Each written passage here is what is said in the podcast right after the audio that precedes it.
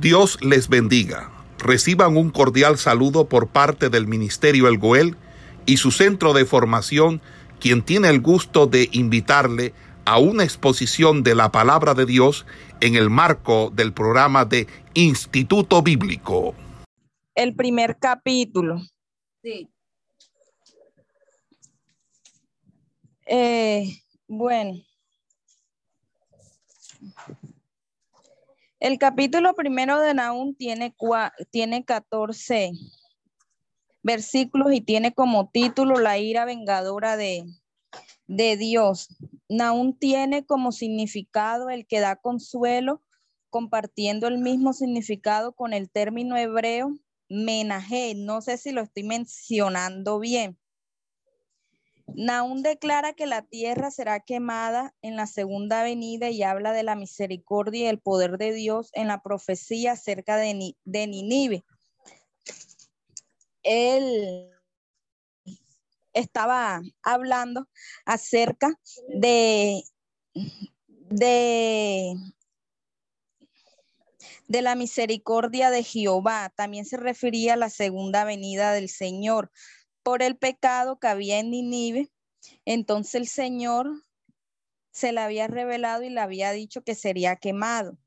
Nahum en hebreo, Nahum fue un profeta menor originario de la Galilea que escribió este libro, uno de los libros del Antiguo Testamento. Es el séptimo profeta según la lista tradicional de doce profetas menores. Nahum capítulo 1, Nahum sirvió como profeta para Judá y Asiria. Desde el año 673 antes de Cristo, Manasés, uno de los reyes más perversos de Judá, gobernaba la tierra abiertamente, desafió a Dios y persiguió a su pueblo. Asiria, Asiria, la potencia mundial, mundial de esa época, de esa época, Nahum, Nahum profecía de Ninive, del libro de la unción de Nahum de Elcos. Nahum como Jonás fue un profeta en Ninive. Primera de Nahum habla de la justicia y la bondad de, de Dios. Podemos ver que el profeta Isaías en el capítulo 10 del versículo 5 al 34 había hablado acerca de esto, de lo que sucedería más adelante. En Sofonías 12, 3, 15 también podemos ver que se habló ciertamente de todo eso. Nahum profetiza la inminente desaparición del imperio de Asiria y la destrucción de, de Ninive, su capital.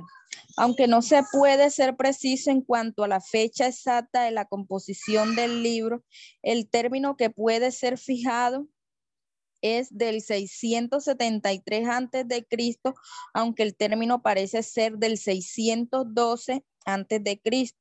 Nos habla acerca de la ira de Dios de su gran misericordia y amor. Su pueblo, un pueblo del Señor que habla en el capítulo 1, el cual es similar a un, a un salmo. Vemos a Dios celoso y vengador en toda su majestad. Los dos capítulos siguientes profetizan con exactitud la caída y destrucción de Ninive. Naúm profetiza la destrucción de Ninive que simboliza la liberación de todas las esclavitudes. El Señor ahí estaba, era un Dios celoso, aunque lo sigue siendo. Y Dios se refiere como un Dios vengador. ¿Por qué? Porque Él sí, había, sí le había dicho a, a se le había referido acerca de que Ninive iba a ser quemada iba a ser destruida por el pecado que ellos estaban cometiendo. Ellos estaban en muchos pecados, en idolatría, haciendo cosas que no le, agradaban a Dios. Por eso el Señor le dijo a Naúm que los iba a destruir. También asimismo ahí se está refiriendo a lo que pueda acontecer en este tiempo, de lo que va a acontecer en este tiempo acerca del pecado también que hay en la tierra de la segunda venida de nuestro Señor Jesucristo. podemos ver que Dios es un Dios de justicia, un Dios de misericordia, un Dios de amor, un Dios que, que a pesar de, del pecado en Nínive, él también quería ayudarlos, pero ellos no se dejaban. Ellos no se dejaban porque ellos tenían en su corazón cosas malas, pecado y cosas que no le agradaban al Señor. Dice en el, en el versículo 12, así ha dicho Jehová, aunque reposo tengan y sean tantos, aún así serán talados y él pasará bastante. Te he afligido, no te afligiré ya más, porque ahora quebraré su yugo de sobre ti y romperé tus coyundas, mas acerca de ti mandará Jehová que no quede ni memoria de tu nombre de la casa de tu Dios, destruiré escultura y estatuas de fundición. Allí pondré tu sepulcro, tu sepulcro porque fuiste débil. Ahí el Señor le está hablando a, a acerca de su pecado. Ellos estaban adorando muchas esculturas, a las estatuas, les estaban dando el primer lugar y el primer lugar era para Jehová. Dice que Jehová es tardo para la ida y grande en poder y no tendrá por inocente al culpable, ¿verdad? Ellos eran un pueblo que cometía mucho pecado delante de los ojos de Jehová. Lo, lo, o sea, cometían abominación, no estaban cumpliendo la ley, la palabra del Señor. Por eso Dios le habló a Naúm acerca de que ellos serían destruidos, que ellos serían quemados porque ellos, aunque Dios tenía mucha, mucha misericordia y amor, ellos no se daban cuenta de eso, ellos o sí se daban cuenta y ellos creían que Jehová no iba a hacer nada, que él les iba a seguir permitiendo todos esos pecados, todas esas abominaciones que cometían delante de los ojos de Dios. Y el Señor le dio oportunidades para que ellos se arrepintieran, pero ellos no, no aceptaron ninguna de esas, ninguna de esas veces que el Señor les, les hablaba y les decía que se arrepintieran. Ellos preferían seguir en su pecado, en las obras paganas, en abominar la presencia de Dios, dándole el primer lugar a los dioses ajenos. Y eso delante de los ojos de Dios es abominación y pecado, porque dice la palabra que la, la, gloria es de Dios. Nosotros solo debemos exaltar al Dios de los ejércitos, a Jehová Dios de los ejércitos, darle toda la gloria a Él, adorarlo y, y exaltarlo, porque Él es el único Dios verdadero, el único Dios que todo lo puede, el cual es un Dios que está vivo y ve todo lo que nosotros hacemos. Pero hay muchas personas también en este tiempo que creen que el Señor se quedó guindado en una cruz y que no va a juzgar la tierra, lo tienen por tardanza, lo tienen de que el Señor no va a venir y siguen en la abominación adorando y adorando dioses ajenos en la idolatría, en el pecado, en borrachera, en fornicación, pero no le dan el primer lugar a Jehová Dios de los ejércitos. El Señor no se quedó en la cruz, el Señor está vivo y él sabe todo lo que nosotros hacemos. Él nos está viendo, así como veía al pueblo de Ninive, Él estaba pendiente, Él está también pendiente de nosotros. Y nosotros, el, nosotros debemos adorar a Dios con toda nuestra alma, con todo nuestro corazón, pedirle al Señor que nos ayude para que nuestro corazón, nuestro espíritu y nuestra alma cambien no desagradar al Señor con palabras deshonestas, con falsedades, con hipocresía, porque a veces somos hipócritas delante de Dios y no aceptamos nuestros pecados y preferimos seguir en lo mismo. Entonces, nosotros debemos ser un pueblo agradable delante de Dios y no este es un ejemplo de que nosotros en este tiempo no debemos cometer los mismos errores, de que nosotros en este tiempo no debemos estar en esos pecados. Debemos es agradar la presencia de Dios y no dejarnos destruir por el enemigo, no dejarnos destruir por las avaricias, por el pecado, por la maldad, sino cumplir con la justicia de Dios, con la palabra del Señor Señor. En este tiempo vemos que ese es un ejemplo de nuestra vida. Nosotros debemos agradar la presencia de Dios, leer la palabra, porque en la palabra nosotros vemos muchos ejemplos acerca de lo que Dios quiere, de la justicia de Dios, de su amor y su misericordia. Gracias, Señor. Bueno, hermano. Gracias, hermana. Bueno, vamos en esta mañana. Después pasamos a la hermana de Neida hacer una descripción del profeta Naúm y tomamos también el capítulo 2 que le correspondía a la pastora Clementina. Naúm, el profeta Naúm significa, su significado de su nombre es consolación. La Biblia que nosotros tenemos, que es la Reina Valera, habla específicamente del profeta, pero no lo habla de una forma como lo hace con los otros profetas.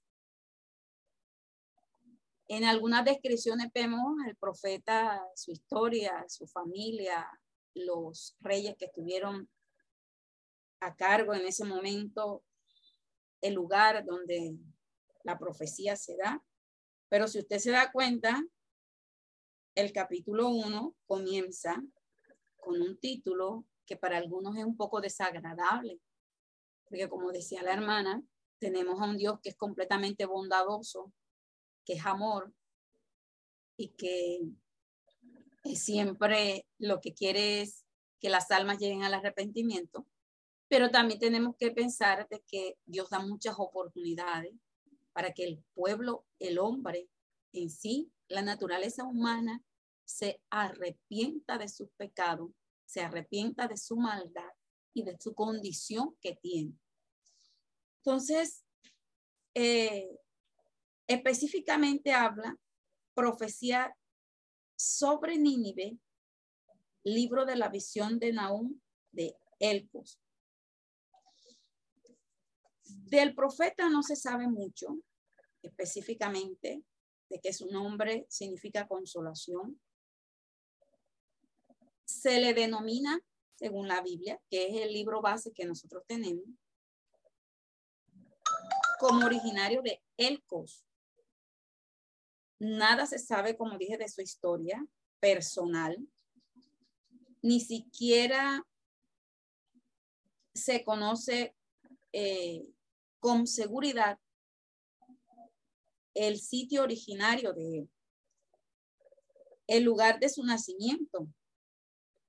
La Biblia no incluye este nombre en ninguna otra parte que podamos ir como o buscar como referencia en otro lado acerca del profeta Nahum. En cuanto a esto, muchos escritores, muchos escritores han tomado han escrito, han abordado ciertas eh, referencias que se hacen de que era de una ciudad a unos 36 kilómetros al norte de Nínive, un lugar que se le denomina Elcos en Asiria.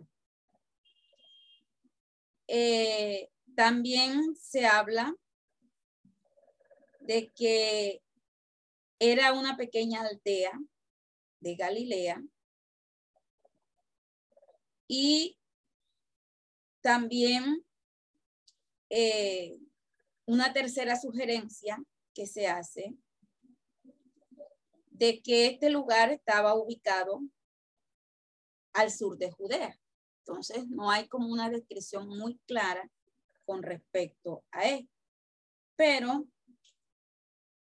eh, el profeta nació en Galilea.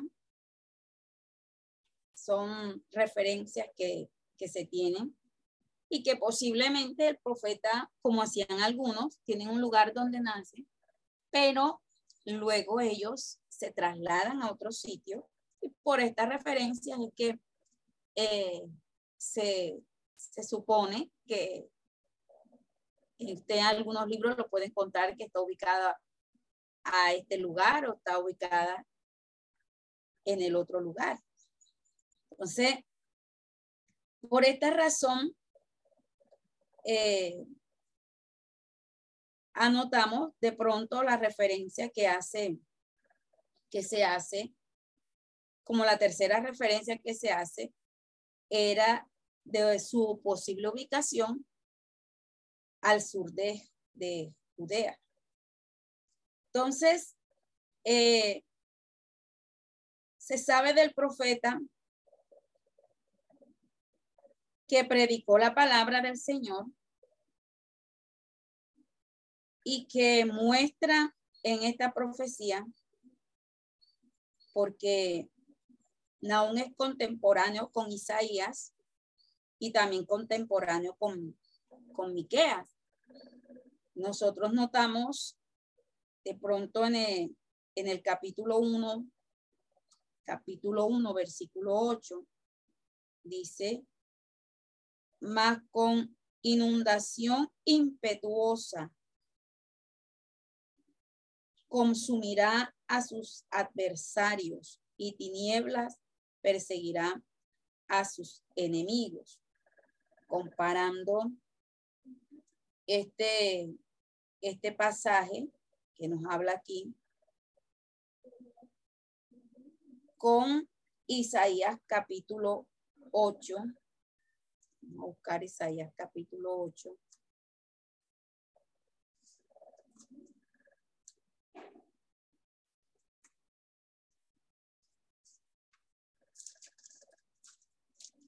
Isaías capítulo 8.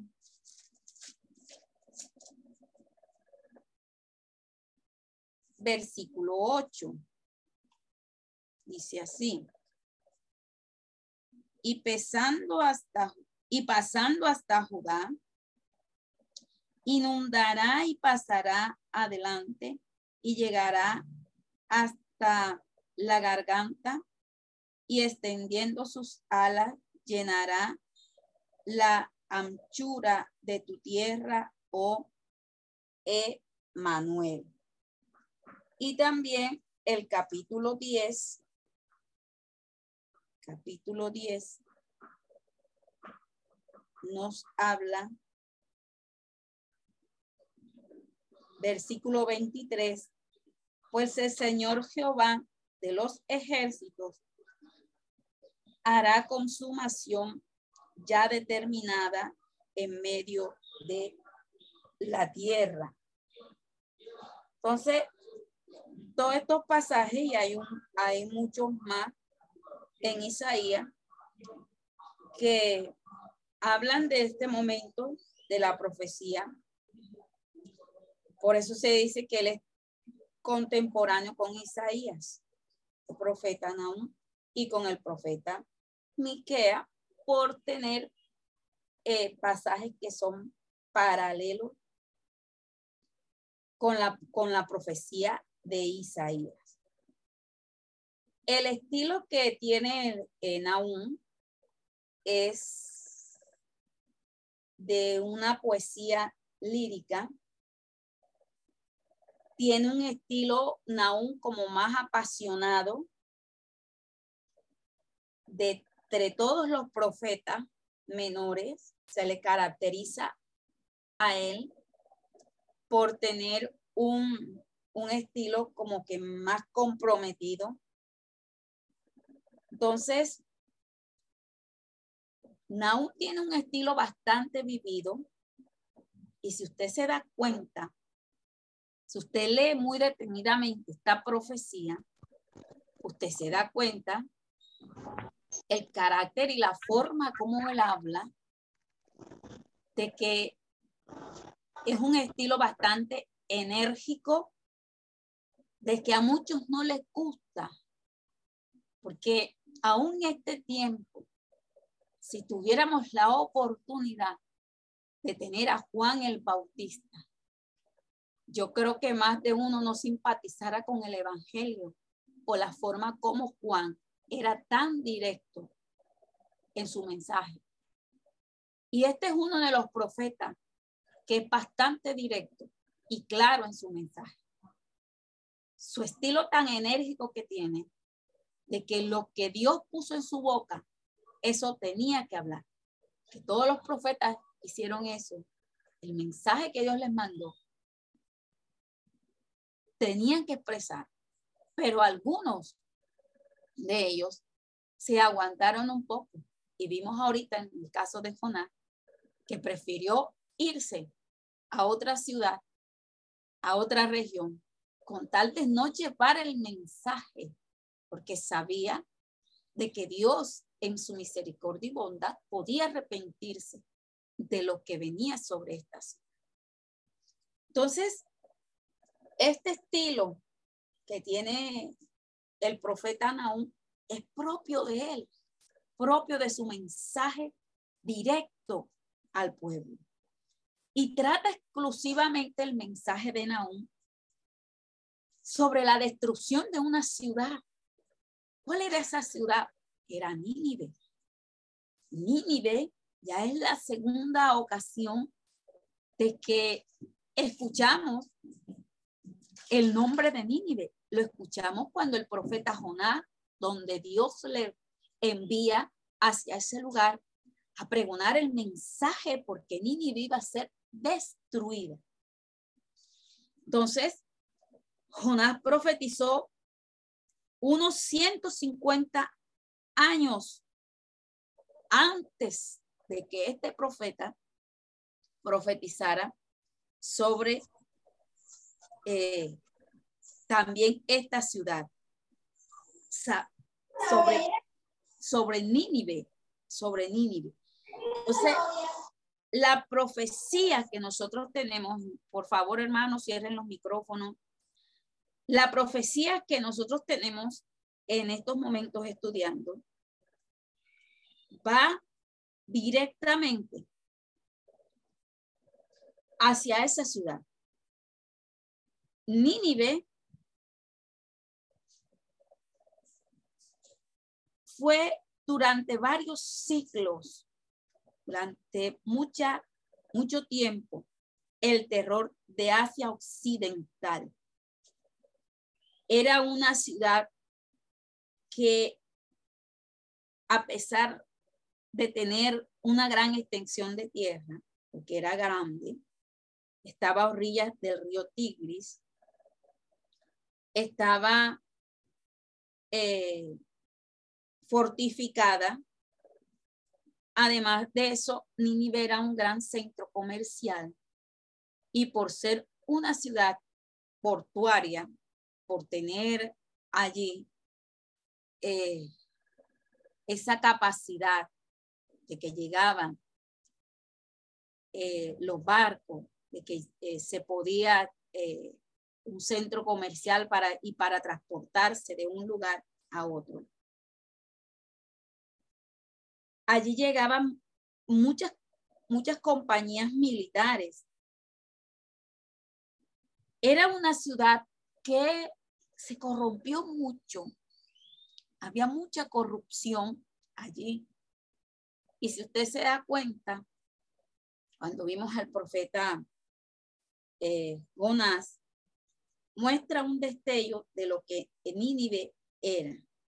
Entonces, todo esto ayudó a que en Nínive hubiera una corrupción moral, hubiera una corrupción en todos los estilos, porque era esto lo que marcaba. Como era un lugar de gran afluencia, como era un sitio donde llegaban, donde salían, donde eh, venían de otros, de otros lugares trayendo sus costumbres, a Nínive se le pegó toda esta casa. Era como Porín, un lugar donde muchas malas costumbres de otros lugares se le pegaron a, los habitantes. Entonces, vemos aquí eh, de que Nínive había recibido la advertencia de Dios en los días de Jonás. Y habiéndose arrepentido, pero Nínive se, se arrepiente cuando el profeta Jonás, pero parece que este arrepentimiento fue un, fue un arrepentimiento temporal, en esa generación. En esa generación. Entonces, eh, vemos también de que en esos días de Jonás, ellos se arrepienten. Pero ahora se levanta otra generación y Nínive ha de sufrir ahora una destrucción final, porque la advertencia que hacen aún es acerca de una destrucción final y completa. Entonces, en algunos escritos, en algunos escritos, nosotros podemos encontrar en ciertas crónicas que no son del orden, o sea, no están en la Biblia, no la van a encontrar en la Biblia, se relata que este castigo de Nínive tuvo lugar en el año 612 antes de Cristo y que tuvo lugar por mano de los medos y de los babilonios. Entonces, en este abordaje que hacemos, este primer capítulo de Nahum, se presenta a Dios como la gran fuente de fortaleza y, el, y de poder sustentador de su pueblo.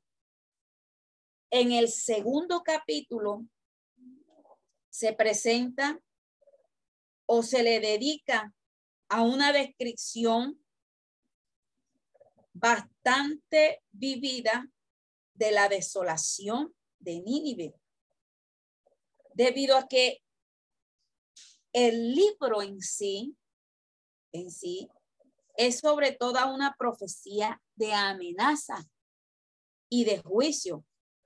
Entonces, en pocas palabras, esto era para el profeta, esto era para el, para el profeta una gran tarea y bien difícil. Muy, era una carga que él tenía que llevar, porque lo que venía para esto, para este tiempo, era un momento de desolación y un momento de destrucción. De hecho, la, la Biblia aquí en, en nuestra Biblia, Reina Valera, comienza eh, con un título que cuando usted lo ve es la entrada que tiene el libro y la entrada es la ira vengadora de Dios, queriendo decirte que Dios ya se había colmado del pecado que estaba en este momento, sumergido esta ciudad, de que ya el pecado había quedado completamente para Dios, ya había subido, había colmado ya y que vendría una destrucción. Entonces, dice profecías sobre Nínive, libro de la visión de Naúm de Elco. Y comienza a describir el capítulo 1 acerca de que Jehová es Dios, de que Jehová es celoso, de que Jehová es vengador y que está lleno de indignación y se venga de su adversario y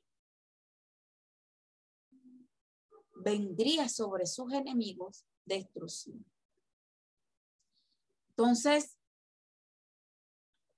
lo que la hermana Heidi está explicando en el capítulo 1 era todo el pecado que estaba sumergido, que habla este capítulo 1 sobre la ciudad de Nínive y que abordaba mucho, agravaba, agravaba mucho la situación. Entonces, vemos aquí que la profecía abarca tres venganzas. Capítulo, eh, capítulo 1 viene una amenaza sobre sus amigos. sobre aquellos que se consideraban sus amigos. Entonces, porque aquellos que se consideraban amigos provocaban la ira de Dios cuando maltrataban al pueblo, cuando se hacía muy repetitiva la opción de tomar venganza sobre otro. Y también porque el nombre del Señor era tomado no en muy buenos términos. El nombre del Señor se estaba profanando y esto no era bien delante de Dios. Entonces, vemos que la declaración que se da de que Dios es pronto para la ira es porque también Dios en su momento fue paciente. Pero no era porque Dios quería completamente estar destruyendo aquella nación o aquel pueblo que pecara. Dios le daba las oportunidades. Yo creo que uno de los mensajes claros de los profetas era eso, ir y llevar el mensaje a aquellos que estaban allá para que se arrepintiera, porque antes de que viniera la destrucción, Dios enviaba siempre a un profeta a advertir sobre la condición en la cual estaba.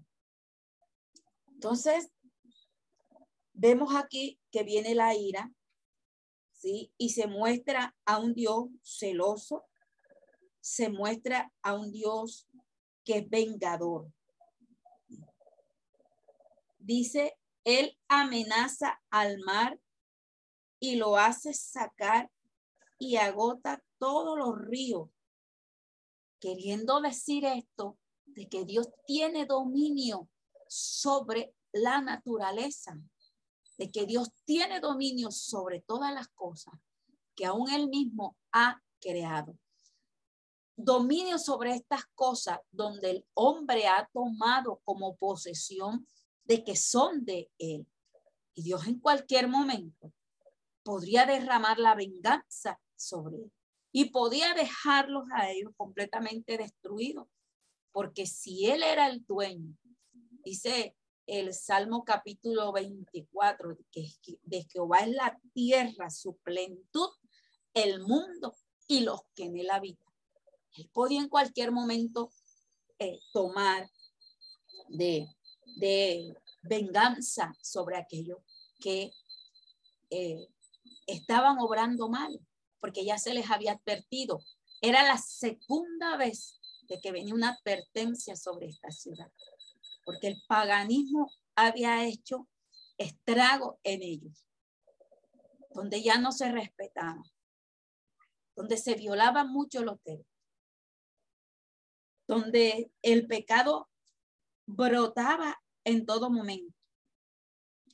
Entonces, finalizando el capítulo 1, entra el capítulo 2. Dice, anuncio de la caída de Nínive.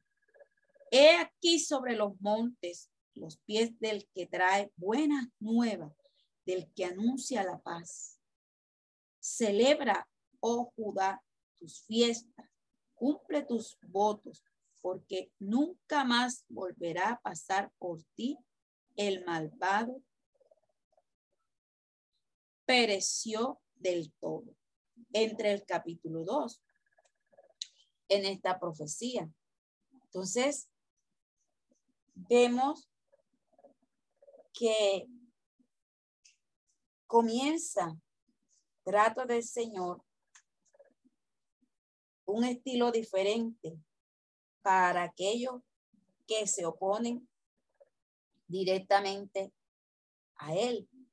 Son aquellos que siempre están oponiéndose y son aquellos que siempre están eh, proclamando a Dios y haciendo con sus actos, con sus acciones, cosas que no van dentro del orden divino de Dios. Entonces, eh, aquellos que se oponen a Él y los que se oponen a su verdad, ah, está hablando aquí, ya comienza eh, el capítulo 2 acerca de los invasores. Eh, en, estos en este caso, los invasores aquí eran los asirios. Ellos iban a ser destruidos. Y aún está anticipando aquí lo que en los últimos capítulos tocante a lo que hablaba el profeta Jonás, tocante a Nínive. Y habla aquí de que el juicio ya está decretado. Donde el profeta en el, en el versículo 14 anunció la derrota de los asirios y de repente Naúm aquí se dirige a los invasores asirios para mostrarles su osadía que ellos marcaban a la oposición de Dios, a la oposición contra el Dios que de verdad podía ser eh, en ellos un cambio. Entonces, ¿podrían ellos eh, soportar la ira de Dios, enfrentarse a un Dios como el Dios de Israel, que era grande, que era poderoso, que era fuerte. Entonces aquí esta descripción que nos hace el profeta y culminando aquí este anuncio, porque el capítulo 2 habla de un anuncio, de una liberación porque cuando habla de que alegremente son mensajeros y son bien recibidos, entonces este texto que nos habla aquí es bastante parecido al que nos habla Isaías, capítulo 52. Aquí aún en este capítulo habla de la liberación de Asiria. Y Isaías en el capítulo 52 habla de Babilonia. Entonces, vemos también de que con respecto al anuncio que se hace, el anuncio de la destrucción de Nínive ya descrito en el capítulo 14, parece en este momento tomarlo como una referencia a lo que viene más adelante, porque está haciendo también aquí una referencia a una liberación milagrosa que viene. Entonces, el capítulo 2 comienza iniciando, dice que subió destruidor contra tu guardador, contra ti. Guarda la fortaleza, vigila el camino, ciñete los lomos, refuerza mucho tu poder, porque Jehová restaurará la gloria de Jacob como la gloria de Israel, porque saqueadores los saquearon y estropearon sus mugrones. El escudo de su valiente estará enrojecido. Los varones de su ejército vestidos de grana, el carro como fuego de antorcha, el día que se que se prepare, temblarán las hayas. Entonces, usted sigue leyendo este capítulo 2, se va a encontrar de que la muestra que le presenta es de un anuncio de arrepentimiento y de liberación. Entonces, también se da, también se da de que se exhorta a que se celebre fiesta.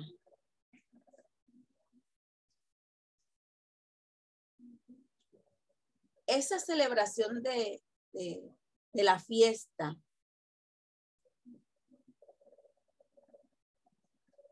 durante la invasión a Siria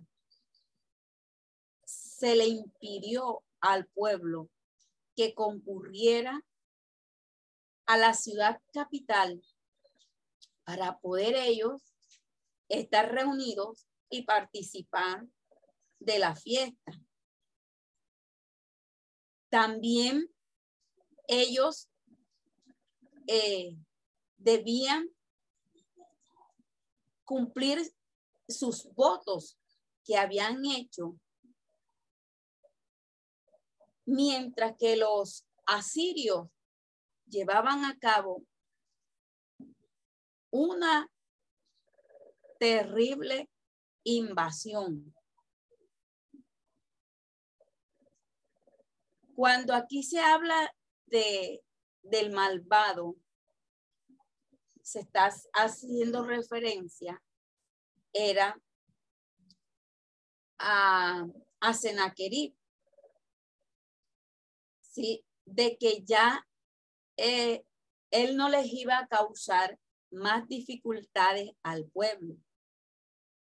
Entonces, viene ahora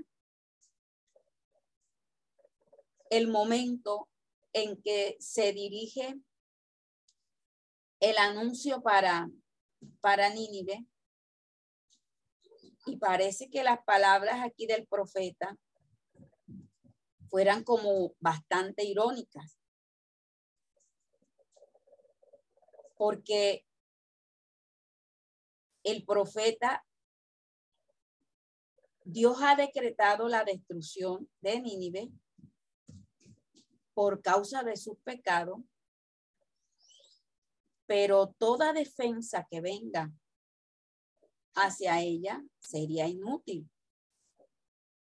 Que por mucho que, que se esfuercen y por mucho que ella se empeñe ese empeño sería infructuoso.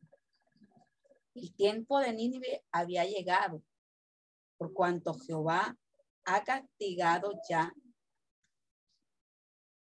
a su propio pueblo y se ha propuesto en estos momentos a traer y a poner por obra la restauración. Entonces, viene también, nos describe una forma vivida, cómo venía contra ellos, cómo, era, cómo eran ellos asediados. El desorden que había y por ese desorden el enemigo destruyó, penetró, las defensas que tenía esa ciudad, que al principio les dije que era una ciudad que estaba fortificada, tenía su fortaleza. Entonces, vemos aquí de que habla de, de esos carros de guerra, que el capítulo 2 más adelante allí, dice carros que se precipitarán a las plazas con estruendo, rodarán por las calles, su aspecto será como antorcha encendida, correrán como relámpago, se acordará él de sus valientes, se atropellarán en sus marchas, se apresurarán a su muro y la defensa se preparará. Las puertas de los ríos se abrirán y el palacio será destruido. Entonces, vemos en este capítulo,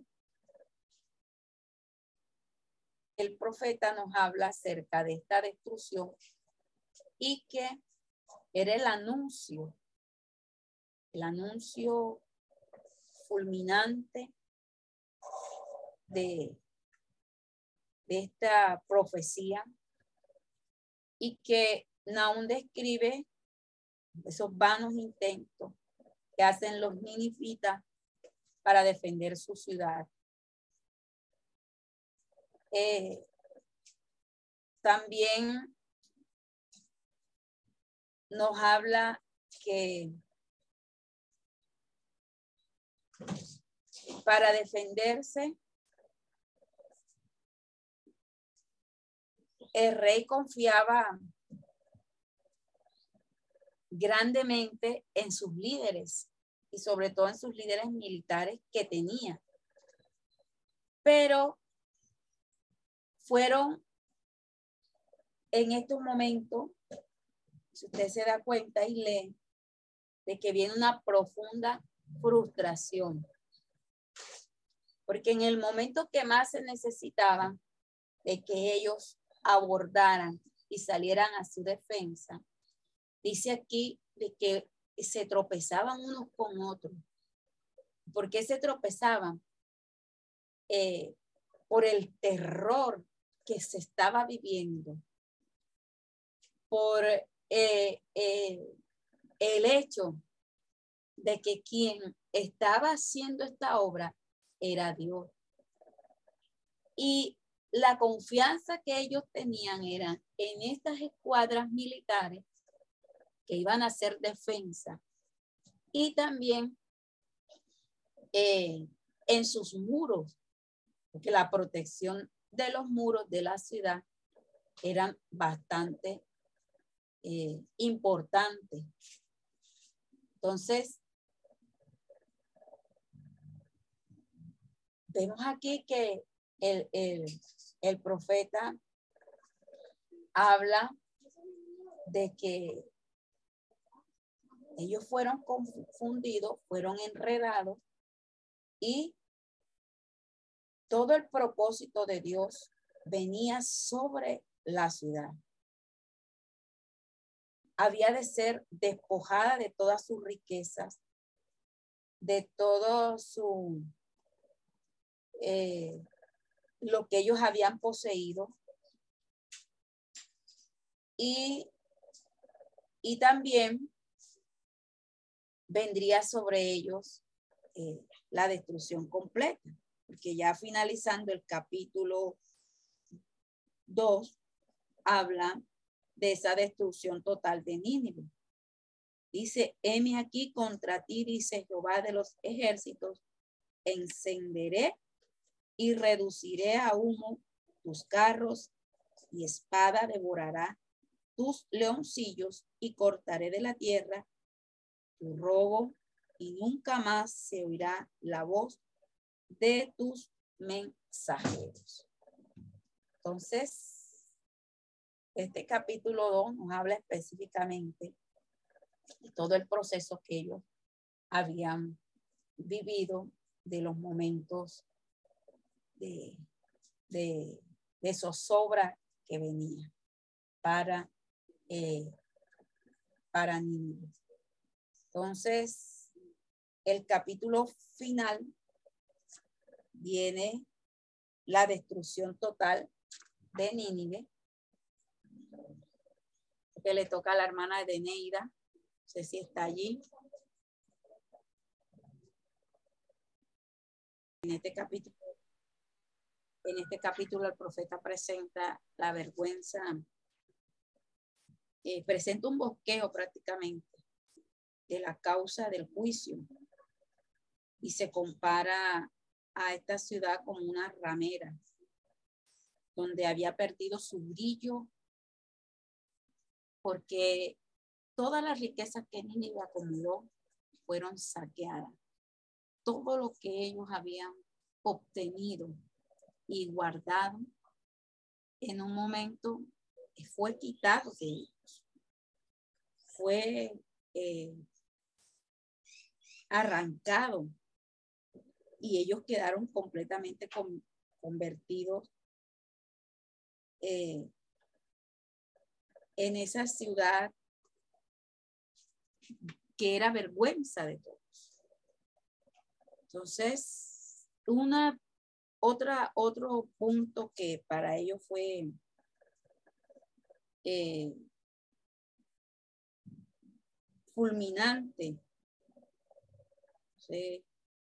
era la forma como fueron destruidos sus su fortalezas. La escena que se veía desde un principio era de muerte, era de muerte y destrucción sobre aquellos oficiales que se habían apoderado y mandaron. Entonces la profecía de Nahum, cuyo mensaje principal era la destrucción de la perversa Nínive, concluye con la triste declaración de que el pueblo de la ciudad está disperso en los montes y que no hay nadie que los reúna. Entonces, como la hermana decía al principio, este es el triste cuadro de Israel en tiempos de nuestro Señor, quien los vio como ovejas dispersas, sin pastor. Entonces, ¿qué es lo que deseaba el Señor? Que nuestro amoroso Salvador, nuestro Señor Jesucristo, anhela que poder ser reunidos con Él por medio del mensaje de la cruz. En pocas palabras, está abierto todavía el arca para que el hombre se acerque, huya de todo este mundo perverso a través del mensaje de la cruz para que haya un rebaño que glorifique y bendiga a Dios y tenga un pastor, que eso era lo que el Señor quería establecerlos, guiarlos y llevarlos a que fueran su, su pueblo. Entonces, de esta manera concluye profeta Naúm. Bastante. Esperamos que este estudio haya sido de bendición para su vida y ministerio. A Dios sea la gloria. Este es el Ministerio El Goel, vidas transformadas para cumplir el propósito de Dios.